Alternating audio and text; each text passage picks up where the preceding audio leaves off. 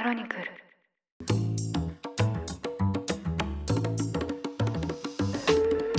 おはようございます。3月22日水曜日ニュースコネクト。あなたと経済をつなぐ5分間パーソナリティの野上秀文です。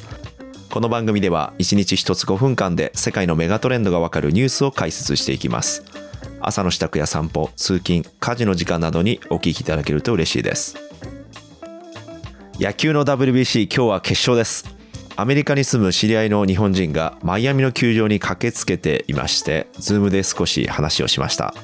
アメリカの準決勝はキューバ相手に大差の展開で7回ぐらいになるとお客さんが帰り始めて球場がガランとしたそうです。一方昨日あったメキシコ対日本の準決勝は最後まで目が離せない展開でした。1点ビハインドの9回裏1、2塁で1打サヨナラというチャンスで不振が続いていた三冠王の神様村上様がバッターボックスに立ちます。私も自宅で中継を見て応援していたのですが手に汗握る展開でそこにニュース速報の字幕と音が入りました。なんや北朝鮮がまたミサイルでも撃ったのかと思っていましたら岸田首相ウクライナ訪問へ空気を読まない岸田さんらしい電撃訪問でした。今それどころちゃうやろとテレビに向かって突っ込みましたが今日はウクライナ侵攻をめぐって西側東側であった首脳会談の動きをそれぞれ取り上げます。岸田文雄首相が21日ウクライナのゼレンスキー大統領と首脳会談を行うため首都キーウを訪れました。太平洋戦争後日本の総理大臣が戦地を訪れたことはなく日本の首相によるウクライナ訪問は昨年2月の侵攻開始から初めてです。外務省の発表によりますと、岸田首相はゼレンスキー大統領に、日本及び G7 主要7カ国として、ウクライナへの連帯と支援を直接伝えるほか、ロシアによる侵攻を改めて非難するということです。岸田首相は外遊先のインドからウクライナの隣国ポーランドに飛び、そこから車と鉄道で首都キーウに向かいました。インド出発前には記者団に何も具体的に決まったものはないと語っていたため、電撃訪問だと国内メディアは報じています。今回秘密裏に訪問計画を進めたのは、日本の自衛隊は海外での要人警護に対応できる規定がなく、安全の確保が最大のネックだったと言います。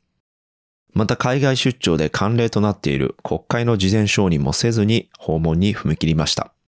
この背景には5月に広島で G7 サミットの開催を控える中で、ウクライナ支援でリードしたい日本が G7 で唯一首脳がウクライナ訪問をしていない国だったことが大きいと指摘されています。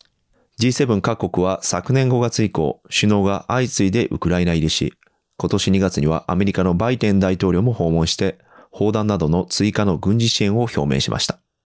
日本は今回の訪問前にウクライナに対して55億ドル、約7370億円の追加支援を発表したばかりですが、人道面、復興面でも支援をすることが期待されています。一方、中国の習近平国家主席は20日から3日間の予定でロシアを訪問していまして、プーチン大統領と会談しました。2012年に習政権が発足してから、両首脳の会談は40回目となりますが、ウクライナ侵攻が始まって以降、習主席がロシアを訪問したのは今回が初めてです。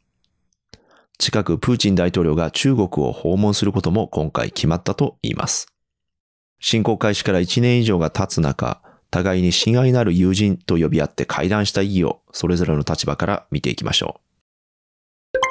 まずロシア側ですが、戦争が長期化する中、兵器不足と孤立化が進んでいます。ニュースコネクトでも20日に取り上げましたが、プーチン大統領には国際刑事裁判所 ICC から侵攻をめぐる戦争犯罪容疑で逮捕状が出されたばかりです。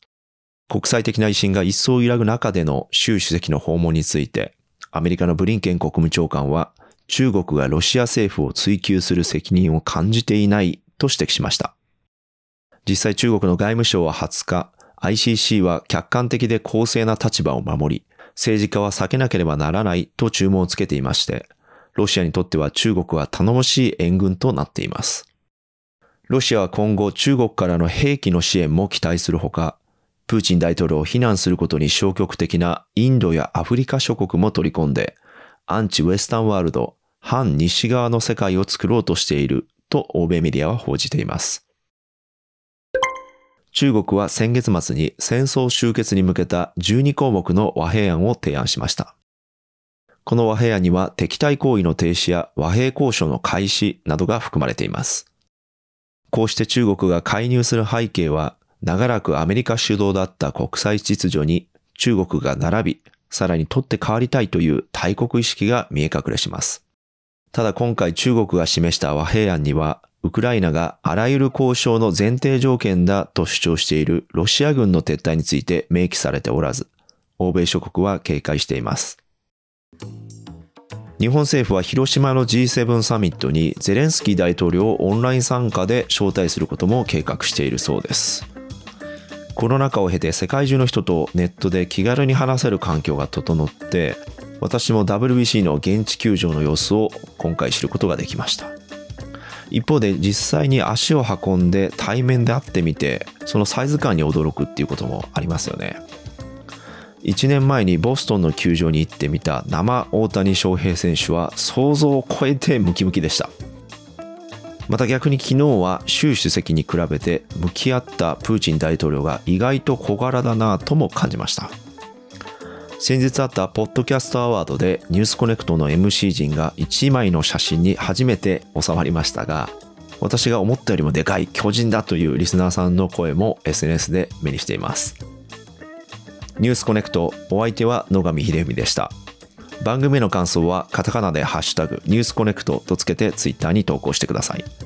もしこの番組を気に入っていただけましたら、ぜひフォローいただけると嬉しいです。それでは、良い一日をお過ごしください。